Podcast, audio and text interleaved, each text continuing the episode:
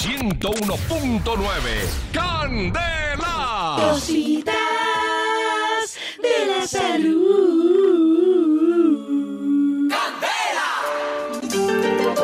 Sí. Entonces, como le iba contando, su merced, sí. No, es que ahorita sí me va a tocar colgarle porque como que ya voy a entrar al aire. No, pues su niño está ahí todavía en el microondas. Perdón, en la incubadora, sí, ahí lo tenemos. Ajá. ¿Sabe qué si me toca decirle, merced?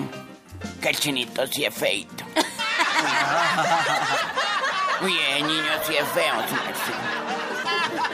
Claro. Yo entiendo, yo entiendo, pero quiéralo, quiéralo. De todas maneras es tu hijo. Ajá. Sí.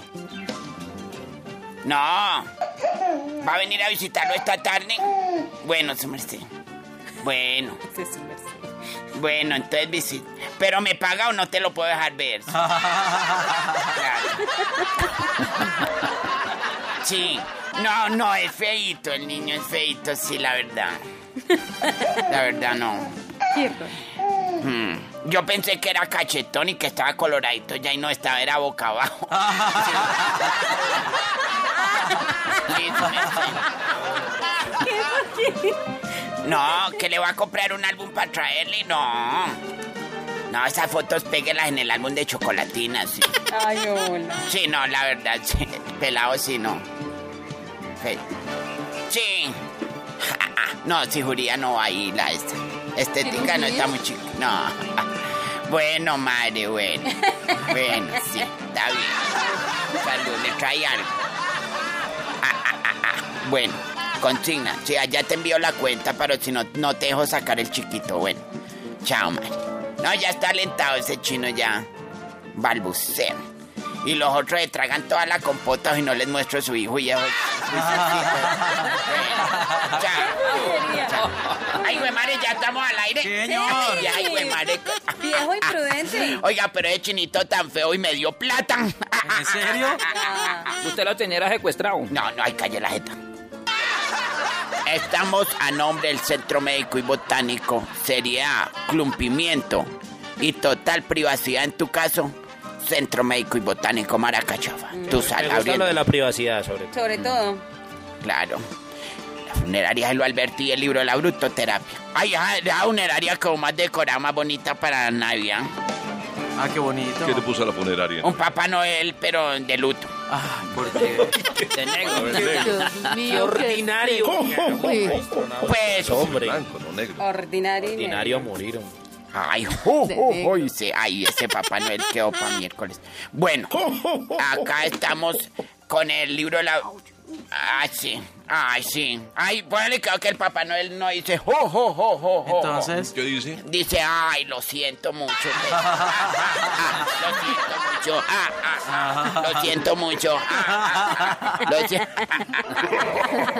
Y después de lo peorcito, Dios mío.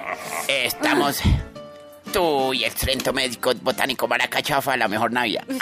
No, pues así. Doctora Sierra, no me haga pucheros que ya sigue tu turno. Adelante.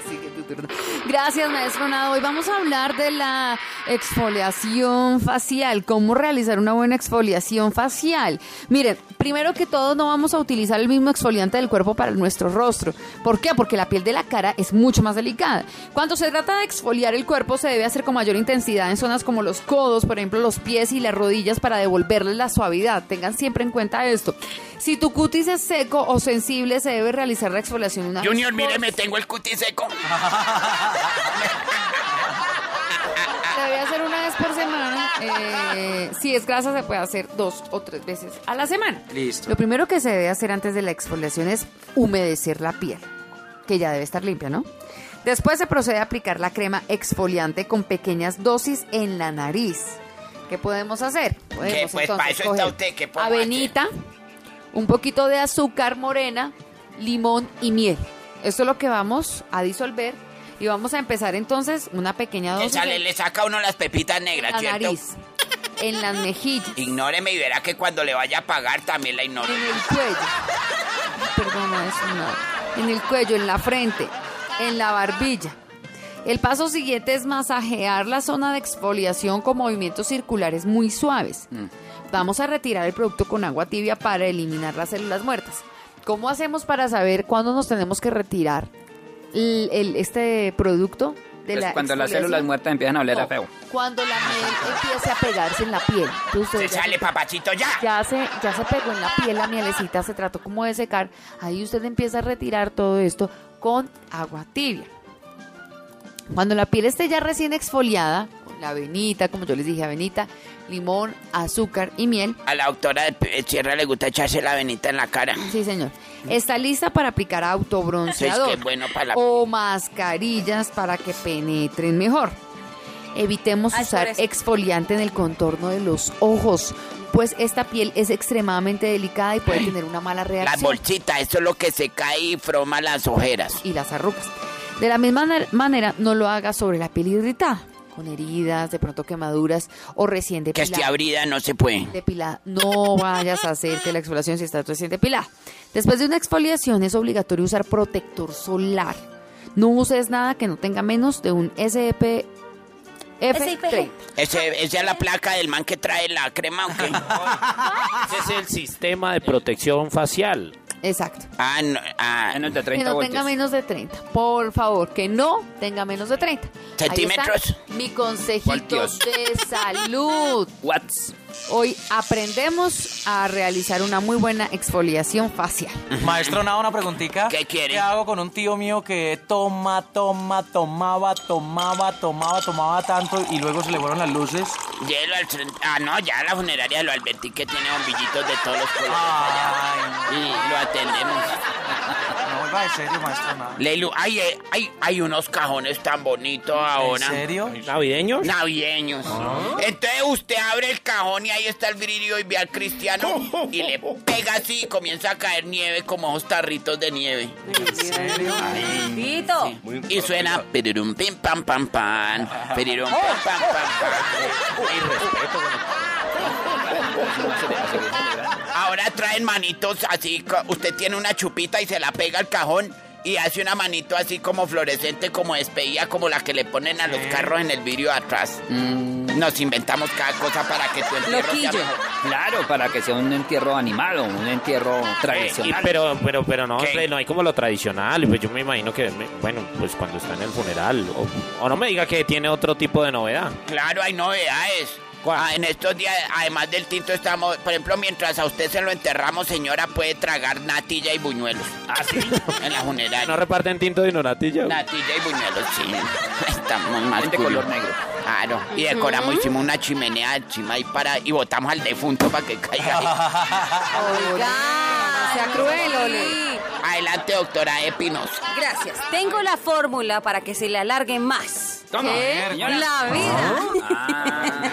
No, no, no, en serio, estaba No, viendo un porque ahí sí me estudio. la cabeza con la funeraria. No, claro. Pero hay un estudio muy interesante que se realizó en Inglaterra, Australia y Finlandia. Y han logrado entregar un revelador panorama al respecto, que, o sea, lo que tiene que ver con deporte. ¿Cuál es el deporte? Porque ese era como el estudio específicamente. El deporte que hace que su vida se alargue más. El tejo. Mm, no. El tejo sí, Eh. porque no se... No.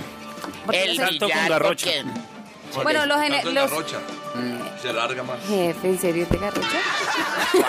El ¿En serio? billar, el billar que uno tiene que estirarse para Eso catar sí la, no la la- carambola. no. Los deportes en general ya sabemos que ayudan a llevar una vida mucho más sana, pero según este estudio, les cuento, en esos, en esos territorios, en Inglaterra, Australia y Finlandia, pues se ha dicho que las personas que jugaron los deportes de raqueta, es decir, como el tenis, el squash, eh, bueno, hay otro que es el badminton, pero ese no se practica acá, pero digamos que el tenis o el squash.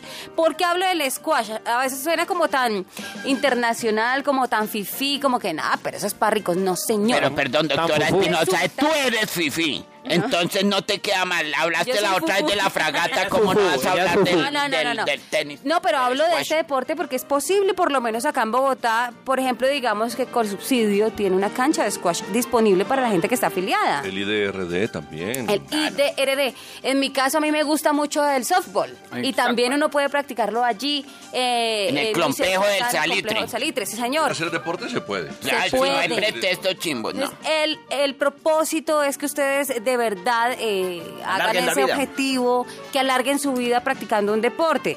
Dicen que eh, estos deportes que se practicaban con mayor regularidad, pues hacía que las personas que jugaran estos deportes o que hicieran estos eh, deportes o lo practicaran eran los menos propensos a fallecer.